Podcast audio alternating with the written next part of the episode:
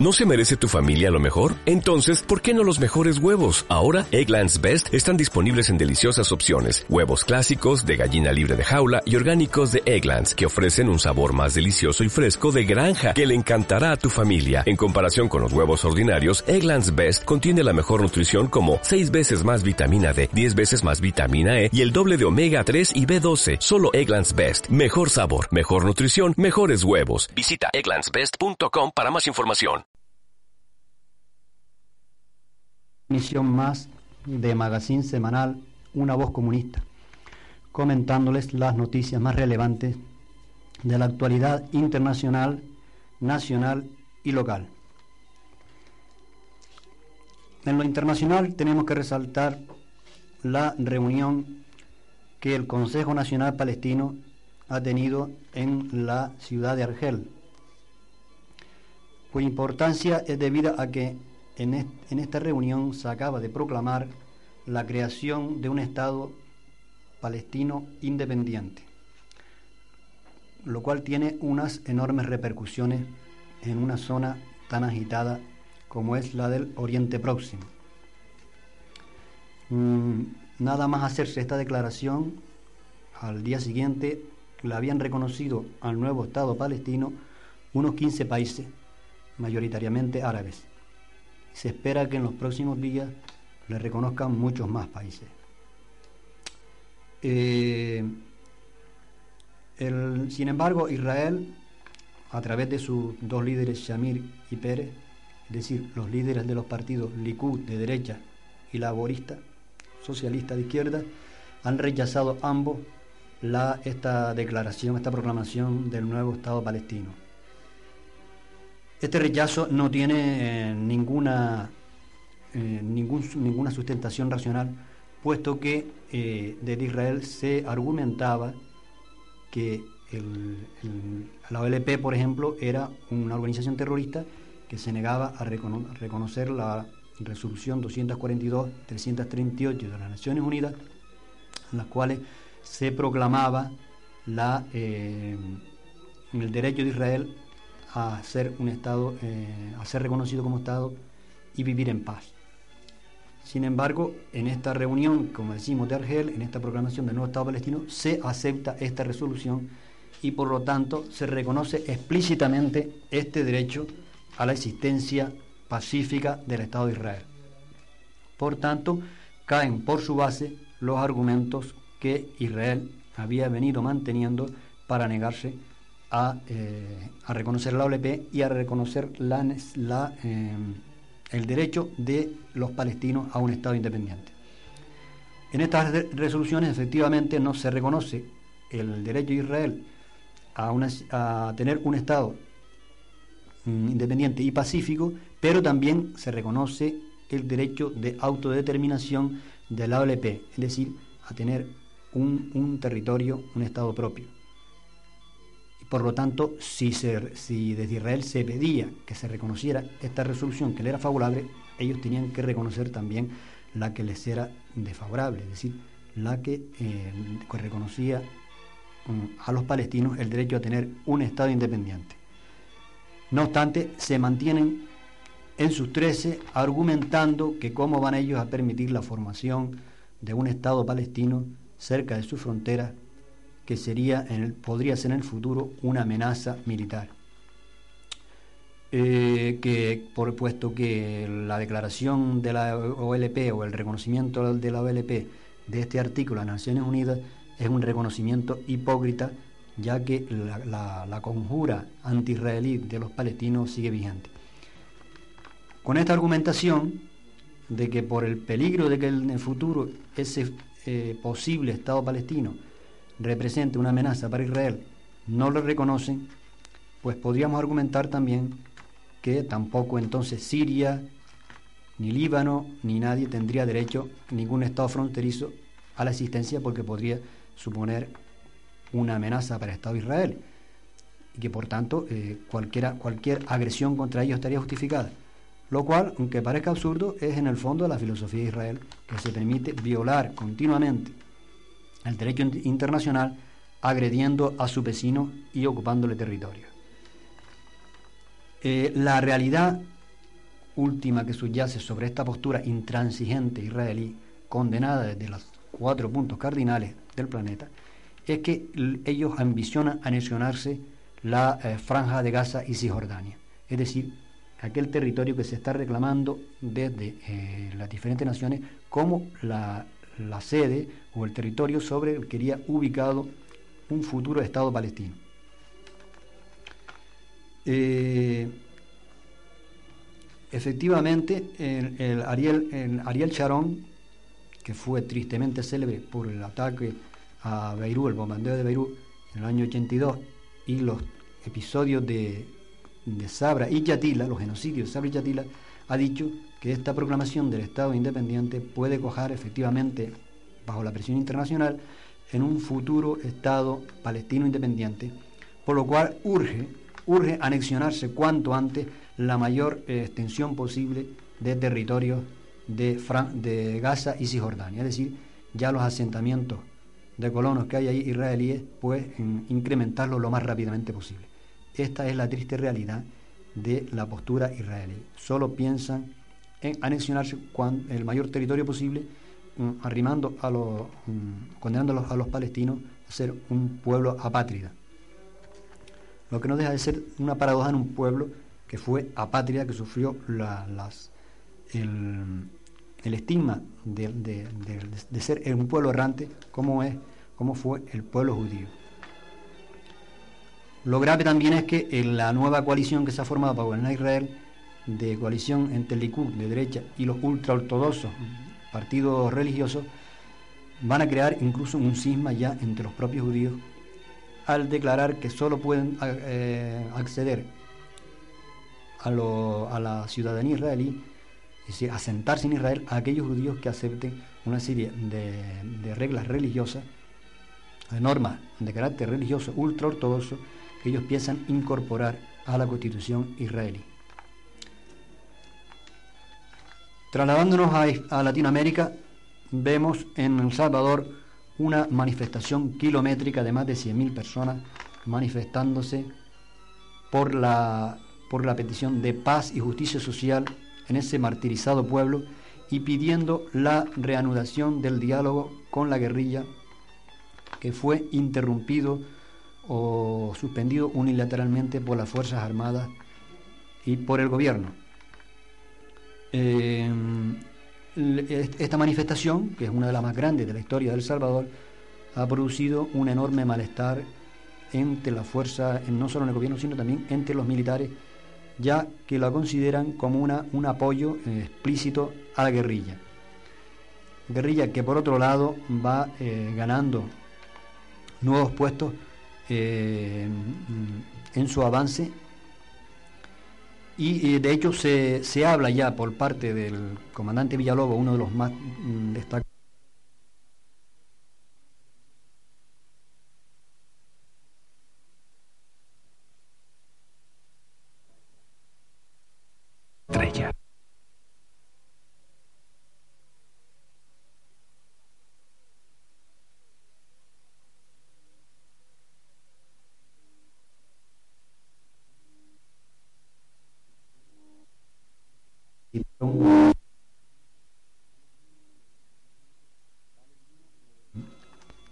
sino eh, ya gente auténticos voluntarios de la ciudad que sabían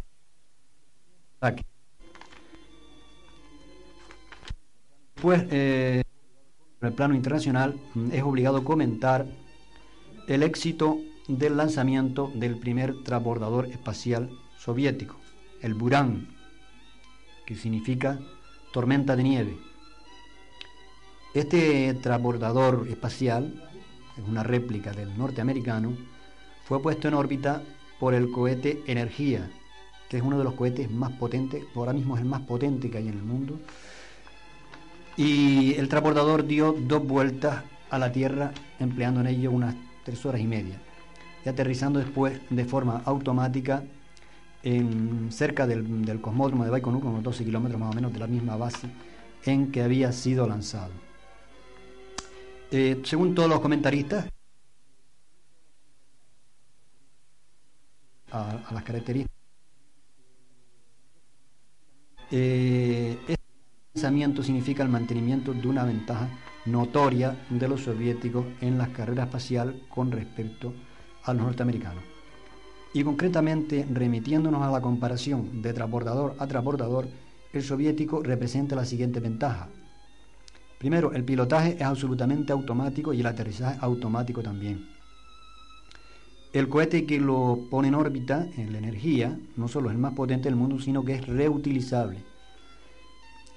Con ello, eh, estas son las dos características que más resaltan de la ventaja entre ambos transbordadores. Los comentarios generales en, el ambiente científico es que ya ha dejado de ser ciencia ficción la posibilidad de instalar por medio de, este, de este cohete y de este transbordador bases permanentes habitadas en los planetas más próximos y, en nuestro satélite la Luna. Y también ha dejado de ser ciencia ficción para mm, convertirse en una realidad eh, a corto plazo la instalaciones, el poner instalaciones industriales en órbita alrededor de la Tierra, tales como mm, estaciones captadoras de energía solar que serían enviadas a la Tierra en forma de rayos láser para no solo ser utilizables como fuente de energía, sino también calentar eh, regiones de la Unión Soviética, dulcificando su clima extremo y revolucionando por lo tanto todo el hábitat de esa, de esa zona. Em, sigue esta, esta, mm, por tanto, esta carrera espacial y eh, a pesar de los alardes espectaculares que en su día hicieron los americanos con el Apolo, eh, un alarde propagandístico y costosísimo, de, poner eh, un hombre en la luna y ahora emplearse en dar un giro en la carrera espacial, dedicándola a la, a la, más que la investigación científica, hacia la zona militar, hacia, hacia, hacia el perfeccionamiento de armas incluidas en el proyecto de armas de la guerra de la galaxia, tal como el próximo vuelo que está programado del transbordador mm, norteamericano, eh, los soviéticos han seguido pacientemente y calladamente eh, por una zona menos espectacular, pero más segura y que representa un avance mucho mayor en la conquista del espacio. Trasladándonos al ámbito nacional, no salimos de sorpresa, no salimos de eh, de eh, comentar el clima cada vez más agitado, más agitado que se vive en nuestra nación. Por ejemplo, tendríamos que comentar obligadamente las sorprendentes declaraciones del vicepresidente del gobierno, señor don Alfonso Guerra, pidiendo a los empresarios que por favor bajen los precios para que así los pobrecitos obreros, las capas populares, participen también un poco, aunque sea de las migajas, de los inmensos beneficios que están acumulando los empresarios gracias a la política de su gobierno, del PSOE. Mm, esto eh, parecería, si no fuera una triste realidad, un sermón parroquial a las damas del ropero de la caridad, pidiéndoles esa caridad hacia los pobres obreros para mm, ganarse el reino de los cielos. Pero desgraciadamente esto lo dice alguien que se llama, que es el vicepresidente de un gobierno que se llama a sí mismo socialista y obrero. Y eso es lo triste. Lo único que con toda seguridad harán los empresarios frente a este sermón es procurar ganar más todavía de lo que están ganando. Porque están ganando tanto que según un estudio reciente del Banco de España, han cuadruplicado sus beneficios en los dos últimos años. Es decir, los han multiplicado por cuatro. Por tanto, el gesto del señor Guerra, las declaraciones, no son más que un gesto propagandístico cara a la galería. Por otro lado, el gobierno socialista, asustado por la campaña de movilización que UGT, junto con comisiones, está lanzando para protestar por el plan de empleo juvenil, por el tristemente famoso ya plan de empleo juvenil, ha decidido movilizar a sus bases. Esto con interrogante. No sabemos de qué bases hablan. Eh, para defender, como dicen, su política social, también entre comillas. No sabemos de qué política social hablan. Frente a UGT, eh, a la traidora UGT. Contra UGT y concretamente mm, contra su secretario general Nicolás Redondo se ha, lanzado ya una campaña de desprestigio del más sucio estilo eh, nazi, diciendo, por ejemplo, que el señor Redondo se está poco menos que forrando, que gana al año 14 millones de pesetas, lo cual es totalmente falso, ya que sus honorarios son 165 mil pesetas al año y ese 14 millones es el presupuesto de, una, de, la UGT, una parte de la UGT. Entonces, em, Nicolás Redondo, eh, también hablan de corrimiento hacia el rojo, del señor González, o, de vía, compañero de viaje de los comunistas, según Sique Venegas. Es decir, empleando un lenguaje que a nosotros nos recuerda el lenguaje del franquismo, y que eh, Nicolás Redondo dice que recuerda a los peores, el peor estilo de Goebbels, el propagandista del Tercer Reich, tristemente célebre. En esta línea, sin embargo, ah, había que destacar que eh, no se recatan de seguir interfiriendo en la negociación colectiva, es decir, en la, en la libertad de contratación o de negociación entre empresarios y trabajadores, eh, siempre, por supuesto, a favor de los empresarios. El último ejemplo lo tenemos en el convenio de banca, donde por convenio tenía que revisarse el, índice de, los, los, salarios al superar el índice de inflación el 3%, y después ya por el 5%, y cuando ya se disponía la patronal de la banca a revisarlo, interviene o interfiere el señor Solchaga diciendo que esto podía mm, suponer un mal precedente y entonces el señor Termes, muy de buen grado por supuesto, da marcha atrás.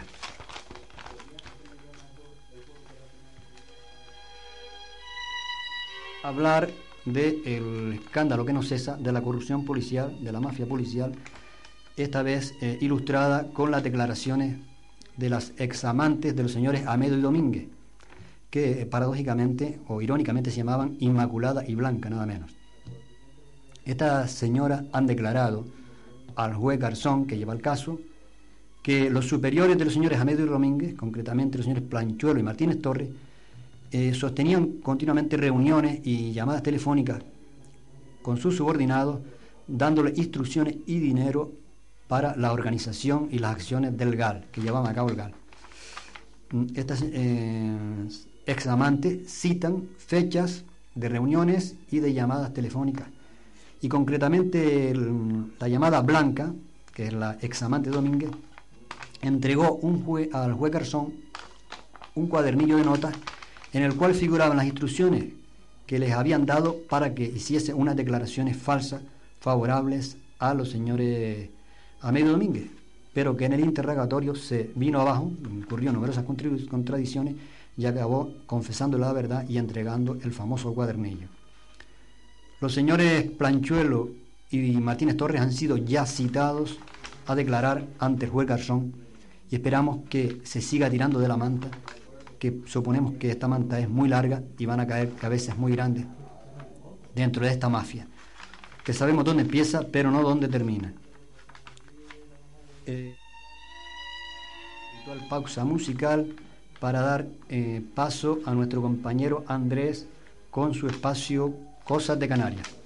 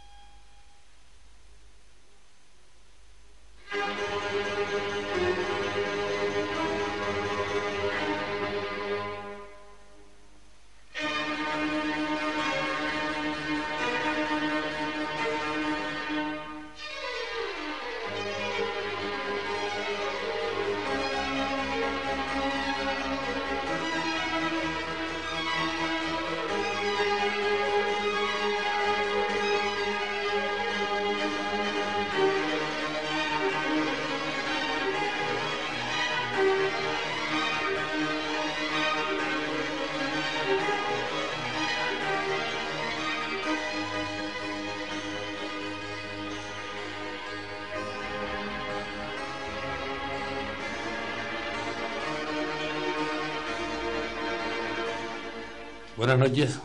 Cosas de Canarias. Ayer fue el orgasmo por fin. En el Parlamento Canario se vieron las propuestas del Grupo Insularista Tinerfeño para enmendar las proposiciones de ley reguladora de, la de las universidades canarias y ley de reorganización universitaria de Canarias. Allí se dijo de todo, hasta tal punto que el presidente del gobierno de esta región, Fernando Fernández, sorprendió a sus huestes planteando un voto de confianza. Ya en otra sesión anterior, cuando por la oposición se atacaba el tema de los negocios inmobiliarios, vimos como el presidente, Fernando Fernández, como si estuviera pasando un mal trago o sintiendo eso que por ahí se llama vergüenza ajena, desaparecía del salón de sesiones. Un voto de confianza puede convertirse en este caso en un voto de censura, tal como están las cosas en el pacto de gobierno. Ha sido una decisión esta de Fernández que al parecer han criticado mucho tanto de su equipo de gobierno, es decir, los partidos del pacto de centro derecha, como el portavoz socialista Jerónimo Saavedra, que ha considerado absurda esta posición del presidente. Y o quizá la considera también fuera de tiempo todavía no tenemos nosotros posibilidad de analizar esta, esta posición del señor Saavedra, quizá lo hagamos en otro momento. Pero da la impresión de todas maneras que el horno no está para bollos ni para acuerdos entre el CDS y el PSOE. Vamos a ver qué sale de este lío que se ha montado, que se han montado los que dirigen esta pequeña parcela de gobierno canario. Pues como ustedes no ignoran, las cosas siguen como estaban, y me refiero, claro, para los trabajadores, para las capas populares y para las clases medias, las capas medias.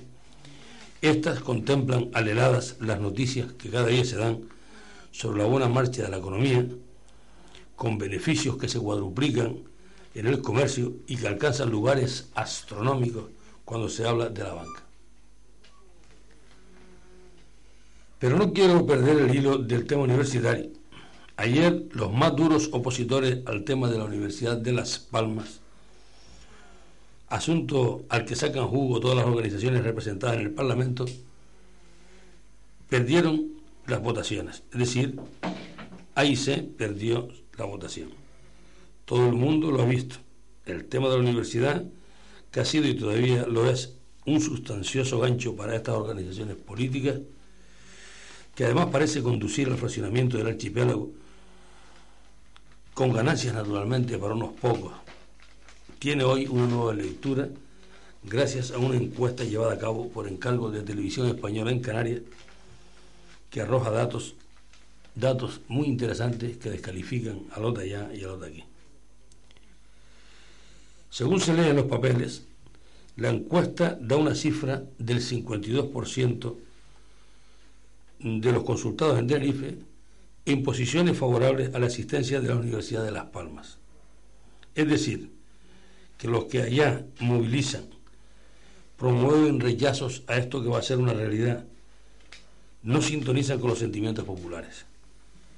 Mayoritariamente el pueblo de Tenerife en esa encuesta ha respondido sí al tema de la Universidad de Las Palmas y seguramente en el fondo de su pensamiento ha estado la defensa del tema de la unidad de Canarias.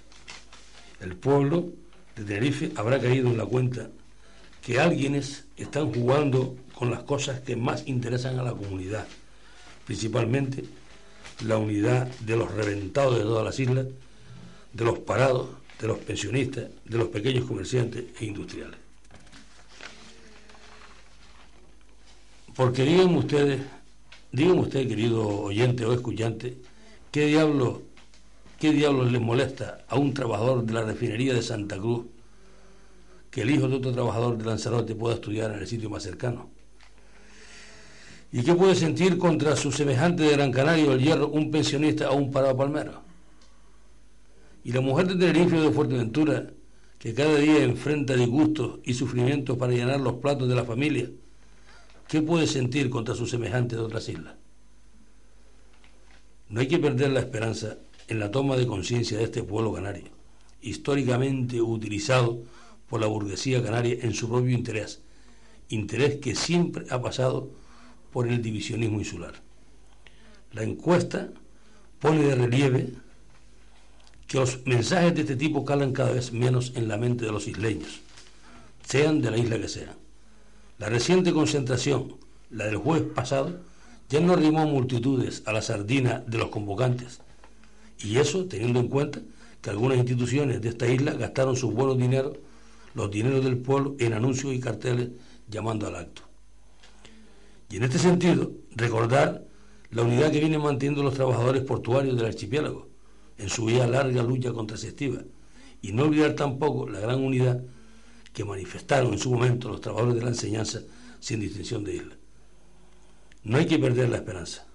Más tarde o más temprano se irá abriendo camino la necesaria concienciación del pueblo.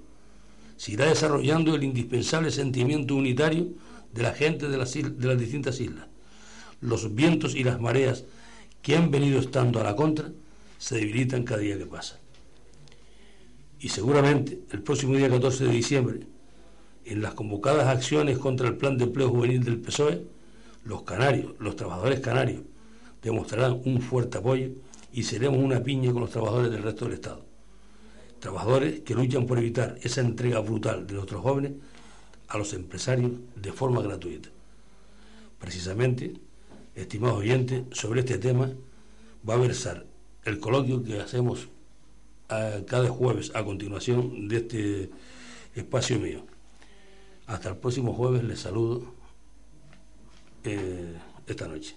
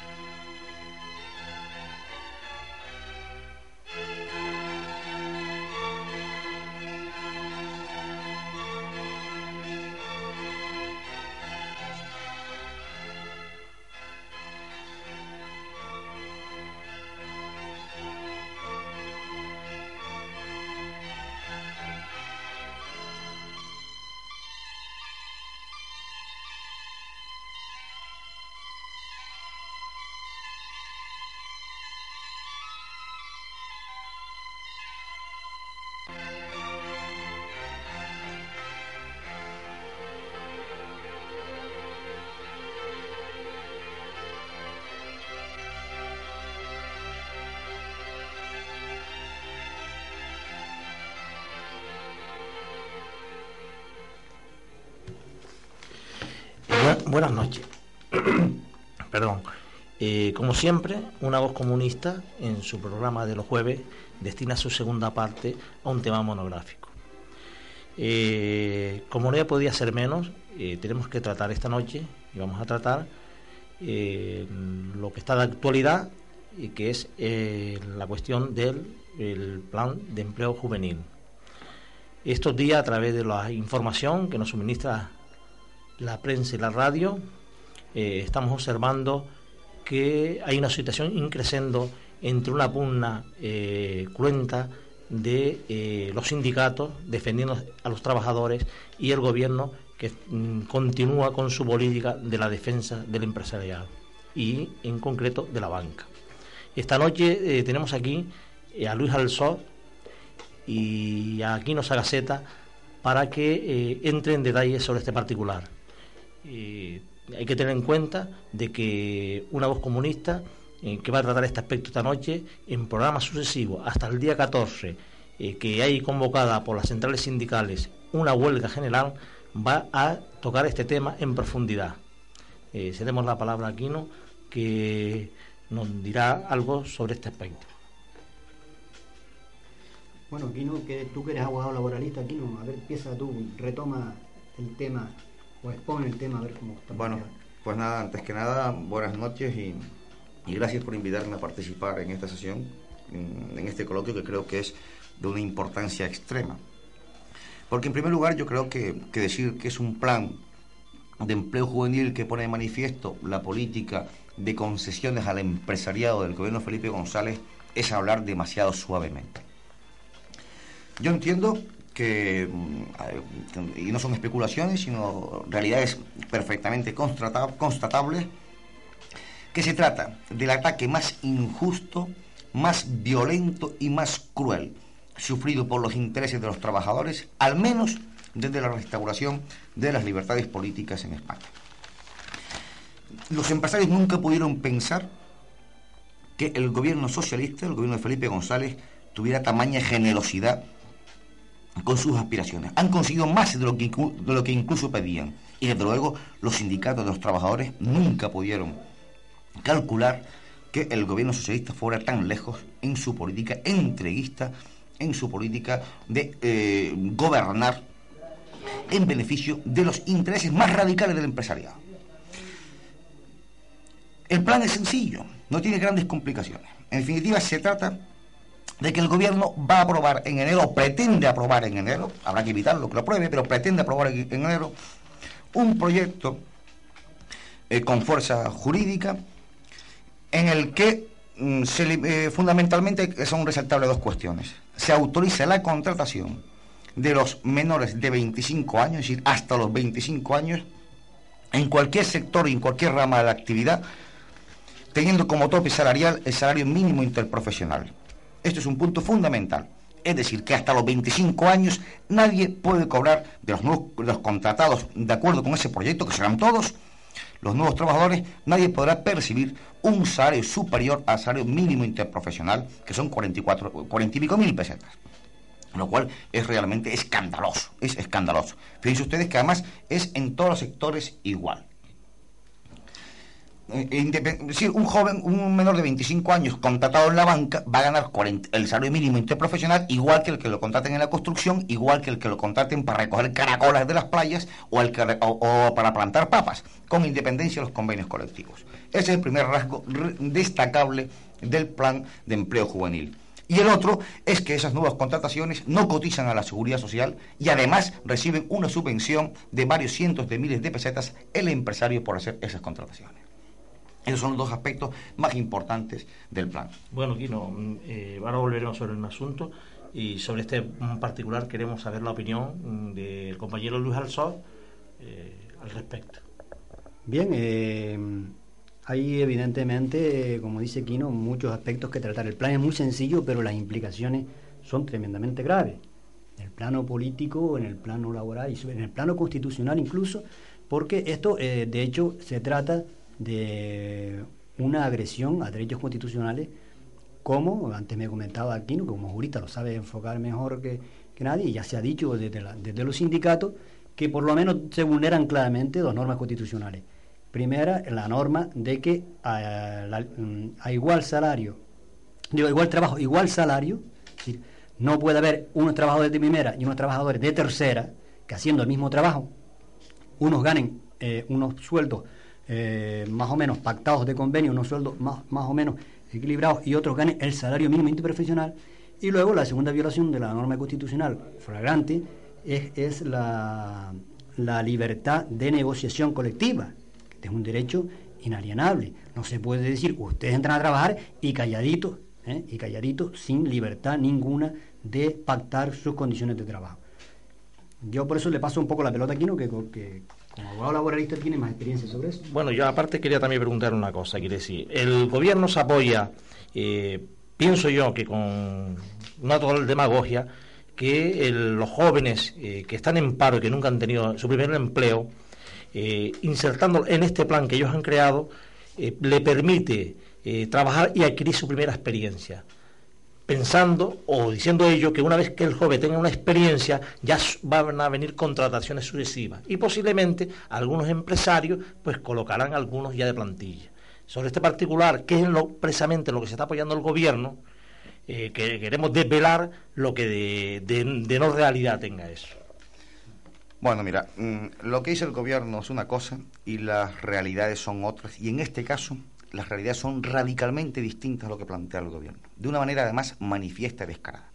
¿Cuáles van a ser las consecuencias inmediatas? Y a mí me importa muchísimo subrayar eso, para que la gente sepa, porque en definitiva lo importante en estas cosas es su alcance real, cómo se van a manifestar en la vida, cuáles son las consecuencias inmediatas.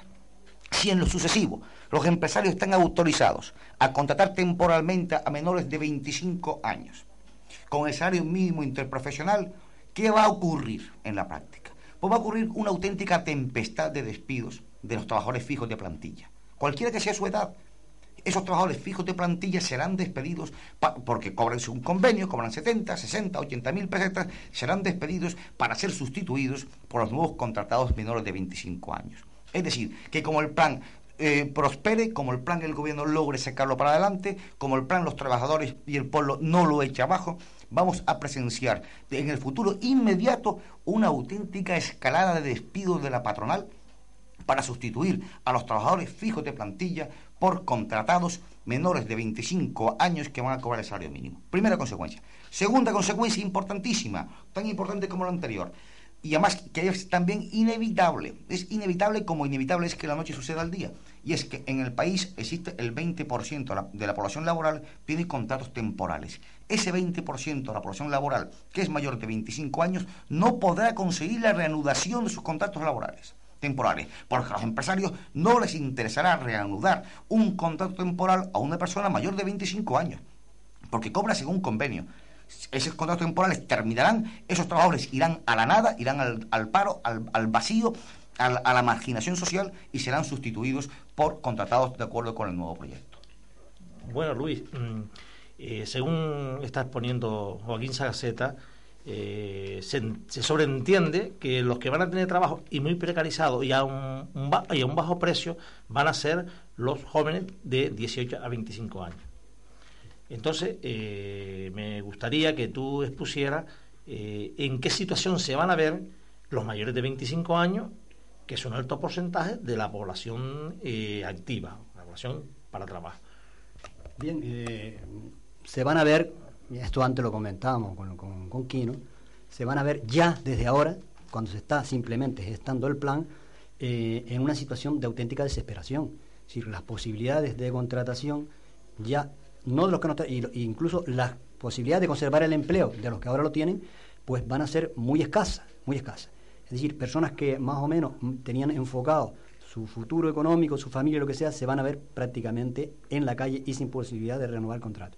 Pero es que además esos jóvenes de, hasta los 25 años, de hecho, van a ser empleados en no en formación profesional, sino en tareas rutinarias, en, sobre todo en el sector servicio, donde eh, por su mayor juventud les pueden sacar el jugo mayormente. Pero eh, esto es una ilusión, porque ellos no van, esos, esos de 25 años, hasta los 25 años, van a ser en el futuro, como bien decía aquí antes, mayores de 25 años.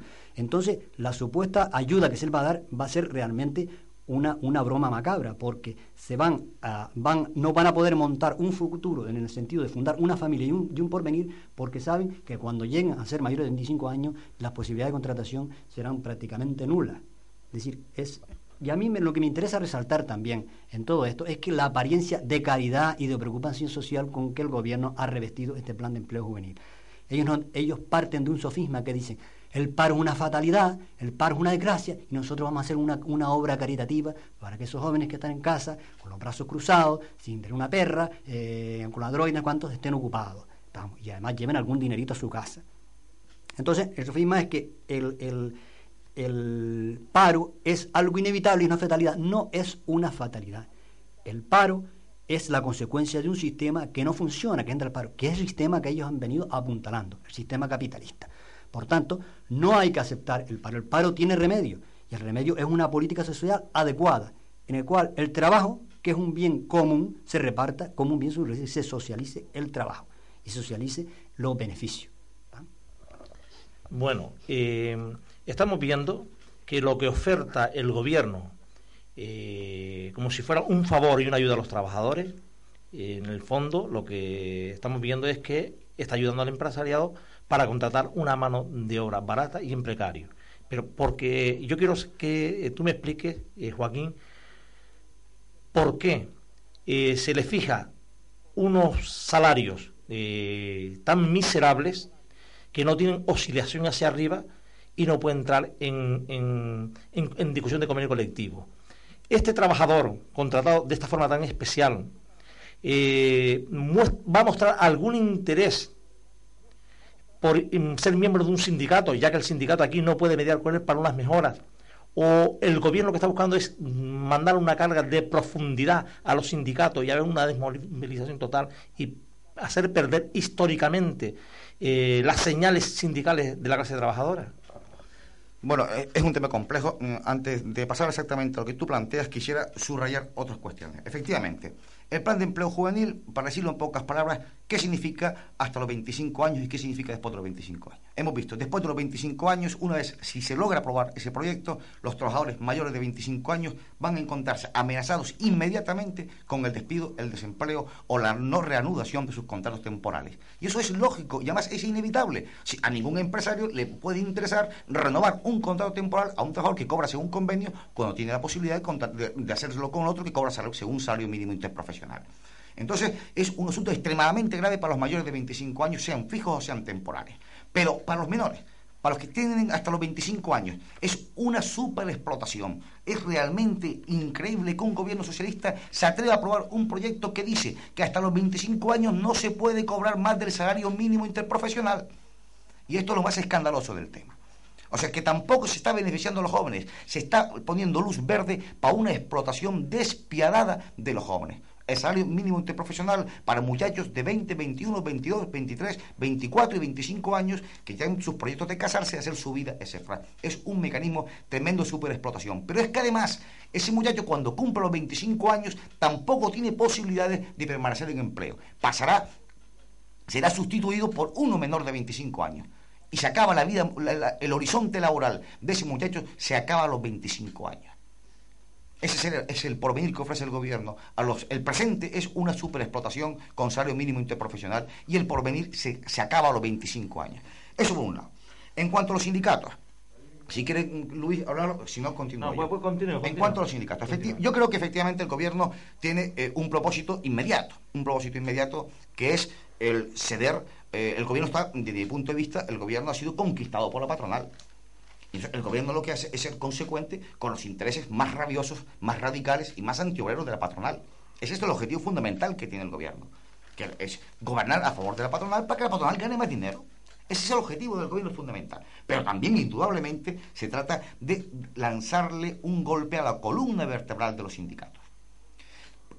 y ese golpe es un golpe muy serio y muy profundo, por dos razones. En primer lugar, porque como dije antes, el decreto de contratación de los menores de 25 años significa que eh, al establecer un salario obligatorio como máximo el salario mínimo interprofesional, deja fuera de la negociación colectiva, de los convenios colectivos, a todo ese sector de la población laboral. Al quedar fuera de la negociación colectiva, desde luego, quedan muy al margen del trabajo sindical, que en gran medida consiste en la negociación colectiva. Por consiguiente, el gobierno le quiere arrebatar base de masas, base popular, base obrera a los sindicatos. Pero además, y lo que creo yo que es aún más grave, tengan en cuenta ustedes que los trabajadores contratados temporalmente son trabajadores amordazados. Son trabajadores que no pueden reclamar, porque corren el periodo que no se les va a renovar su contrato. Entonces, el gobierno quiere generalizar la contratación temporal. Hoy día ya representa el 20%, el año pasado tengan en cuenta ustedes que solo el 10% de las contrataciones fueron fijas y el 90% temporales. El gobierno quiere convertir a toda la población laboral española en trabajadores a tiempo, de contratados temporalmente. ¿Con qué objetivo fundamental? Con amordazarlos. Cualquier oyente sabe, tiene alguien en la familia que tiene un contrato temporal y el que tiene un contrato temporal huye de los sindicatos como el agua del fuego o el fuego del agua porque se le amenaza con cualquier reclamación significa automáticamente que no se le renueva su contrato laboral, pasa el paro, pasa la miseria y pasa la marginación. El gobierno quiere, en definitiva, romperle el espinazo a los sindicatos. Y, y, por consiguiente, ¿qué ocurre si se le rompe el espinazo a los sindicatos? Que los patronos van a tener mucho más amordazados a los trabajadores, van a, mm, a, multiplicar los mecanismos de explotación de los obreros, van a ganar más dinero y van a eh, a, promoverse una superexplotación realmente de escándalo de la clase trabajadora, de la clase obrera. En, cuanto antes planteaba Luis lo de la inconstitucionalidad, yo de luego sí que creo que es manifiestamente inconstitucional este decreto, por dos razones fundamentales, porque hay un trato discriminatorio por razón de edad. Es decir, el, si por, ser, por no haber cumplido 25 años se va a ganar menos dinero que por haber cumplido los 26 años y además porque se margina la negociación colectiva y la negociación colectiva es un derecho constitucional de todos los españoles.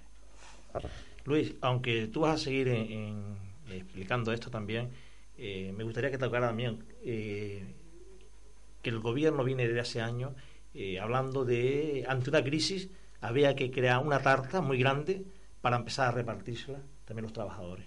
No cabe duda que esa tarta ha sido creada por los trabajadores Y yo me pregunto, o te pregunto, si eh, este plan de empleo juvenil es la parte de la tarta, la parte de los beneficios que el gobierno socialista está ofertando a la clase trabajadora. Bueno, eso es lo que trata de hacer creer, utilizando todos los medios de información, los cuales eh, controla, la radio, la televisión, etcétera, etcétera. Pero realmente no solo es una parte de la tarta, realmente el plan de empleo juvenil es un aumento de la parte de la tarta de los empresarios, porque se va a financiar en buena medida, eh, aunque sea un salario mínimo de profesional, lo vamos a financiar con el dinero de todos los españoles. Es decir, eso de clase empresarial que durante los dos últimos años ha cuadruplicado, según el Banco de España, sus beneficios, encima va a recibir ahora pues eh, una inyección más todavía de beneficio a costa de los bolsillos de los españoles. ¿Cómo? En vez de pagar ellos las cuotas de la seguridad social, las tenemos que pagar con cargo al erario público. En vez de, eh, cotizar eh, fiscalmente, es decir, la contribución fiscal normal, van a ser rebajados en su, en su cargas fiscales nada menos que con 200.000 pesetas eh, o más anuales por cada trabajador de estos contratados. Entonces, el, evidentemente, yo quería nada más resaltar, quería resaltar otro aspecto del problema. Es decir, el joven, se trata, el problema, el drama del joven que hoy está parado en la casa es que no se puede emancipar del hogar paterno. Es decir, está en la casa dependiendo del dinero del padre sin poder fundar una familia. Lo que un joven eh, hoy en edad de 19, 20 o 25 años quiere es emanciparse, fundar, eh, independizarse y fundar un hogar nuevo.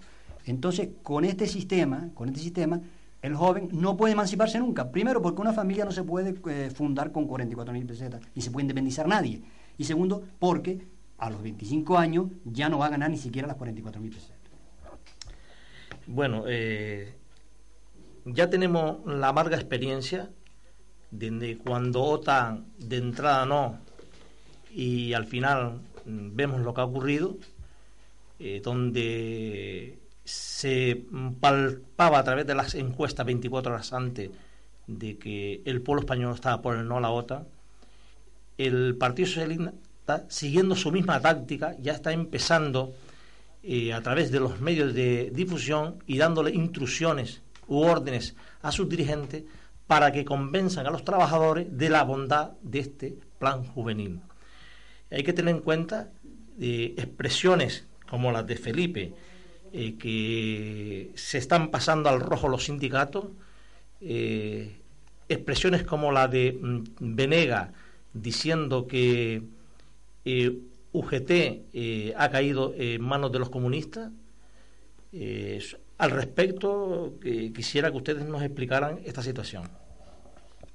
Bueno, a mí, desde luego, me pareció uno de los episodios más lamentables de las intervenciones públicas de Felipe González, la del otro día en televisión, efectivamente, en que refiriéndose a, las jornadas anunciadas por los sindicatos contra este plan de empleo juvenil, que en definitiva es un plan de destrucción de empleo y de superexplotación de los trabajadores, ha dicho que los sindicatos se deslizan hacia el rojo como las estrellas.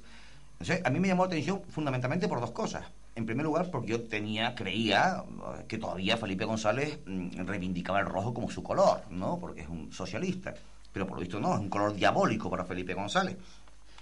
Este es como, como quien dice, ¿no? Este ha empezado de monja y ha terminado de, de prostituta.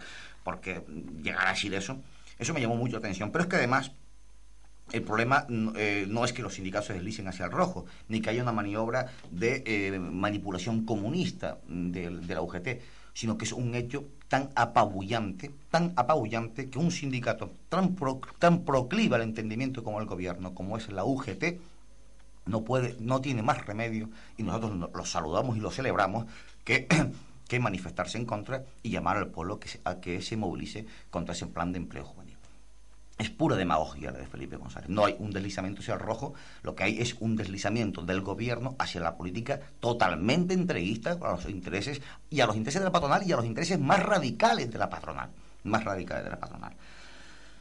En fin, me parece que, son, se cae por sí solo esos comentarios de Felipe González. Son frases hechas que ocultan, la, no, no entran en la discusión realmente del tema que está planteado. Bueno, estos días están entrando en discusión, en controversia, eh, las posiciones del, del gobierno eh, diciendo y acusando a los sindicatos y en concreto a UGT que ellos, el, gobierno, viene de hace tiempo queriendo sentarse en una mesa con los sindicatos para discutir, dialogar en que este plan puede ser válido o qué aspectos pueden considerarse como mm, cambiables.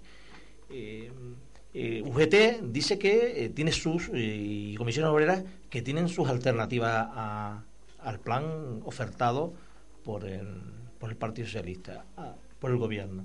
Luis, a este respecto, quería tú un poco decirme, decirnos cuál puede ser alguna alternativa a este plan de contratación en precario.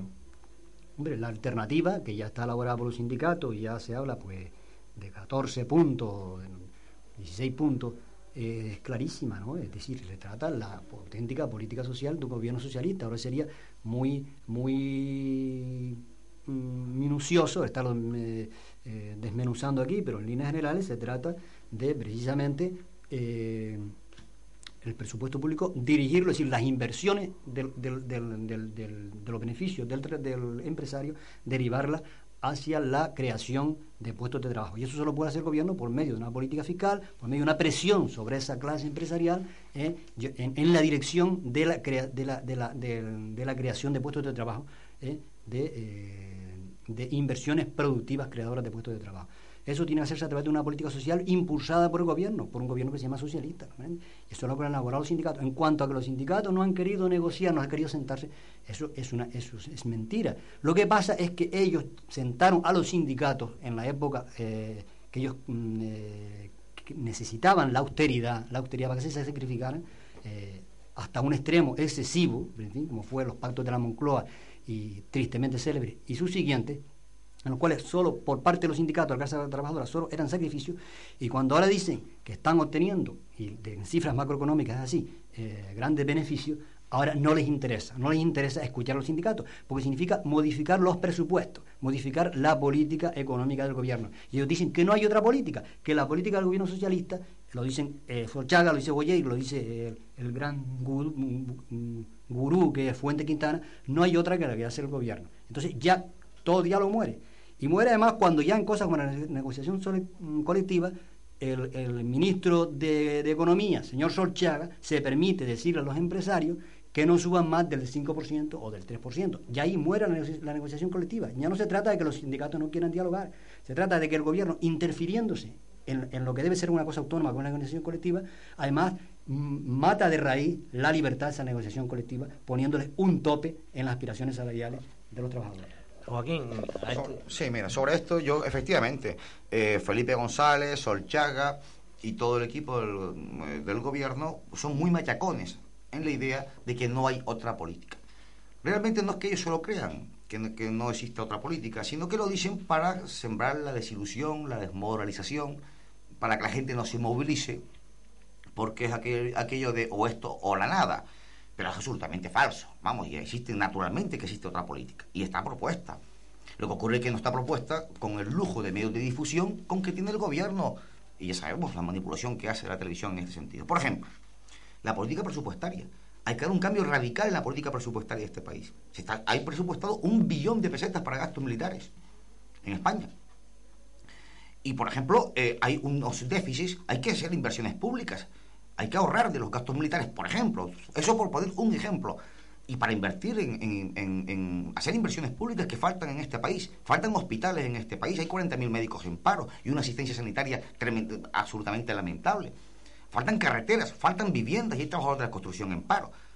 hay que dar un cambio radical en la política presupuestaria a favor de los trabajadores y de la inversión pública. Por ejemplo, pero que además hay otras medidas sin necesidad de llegar a ellas. Por ejemplo, la reducción de la jornada laboral a 37 horas primero y a 35 después, que se están extendiendo en el, mundo capitalista ya. Esas luchas de los trabajadores, los metalúrgicos alemanes han conseguido la jornada de 37 horas y, ha dado, y, ha dado, y en Alemania nada más que la, bajar de 40 horas a 37 horas, en el sector del metal ha dado trabajo a 80.000 eh, eh, nuevos trabajadores, le, han dado, le ha dado empleo. Hay que controlar las horas extraordinarias. El gobierno tiene que potenciar las inspecciones de trabajo que están destruidas por el gobierno para que se controlen las horas extraordinarias. Por ejemplo, sin ir más lejos, los trabajadores de guaguas en Las Palmas realizan centenares de horas extraordinarias cuando tenemos un, desempleo que es apabullante. Ahí se realizan centenares de horas extraordinarias en una empresa pública. En la construcción en Canarias, cientos, miles de horas extraordinarias. Eso hay que controlarlo, que eso es superexplotación de los trabajadores y desempleo para los otros. En fin, hay infinidad de, vías. Control de horas extraordinarias, reducción de jornada laboral, cambios presupuestarios, inversiones públicas que generen empleo en construcción, en hospitales, en viviendas, etcétera. Hay, desde luego, muchas medidas eh, eh, que se pueden mm, promover antes que aprobar un decreto de estas características. Significa el despido, el desempleo para los mayores de 25 años y la superexplotación escandalosa para los menores de 25 años. Antes que eso hay que tomar todo ese tipo de medidas. Por lo tanto, no, no se puede creer a, Felipe González cuando dice no hay otra política que esta. no hay otra política que esta cuando se quiere defender los intereses de la patronal. Pero cuando se quieren defender los intereses elementales de los trabajadores, como es el puesto de trabajo, desde luego que hay otra política. Yo eh, terminaría diciendo eh, a, a, los oyentes eh, que puedan haber que es un tema extremadamente grave que hay que movilizarse para el día 14 de diciembre. Es importantísimo. Se puede acabar con ese proyecto del gobierno. La movilización del pueblo puede acabar con ese proyecto del gobierno. De hecho, el gobierno está muy asustado por las movilizaciones que anuncian los sindicatos. Yo llamo a todos a que se movilicen. Bueno, ya se nos acerca la hora, vamos a terminar, pero sí queremos mm, llevar eh, al ánimo de nuestros compañeros que nos escuchan, es que el gobierno, utilizando su táctica habitual, va a hablar de aquí al día 14 de catástrofe. Nosotros sabemos que si nos unimos los trabajadores, damos un paso adelante y llevamos al gobierno a la mesa de discusión para que se logren ventajas para los trabajadores, porque ya las empresas llevan bastantes años eh, lográndolas. Buenas noches.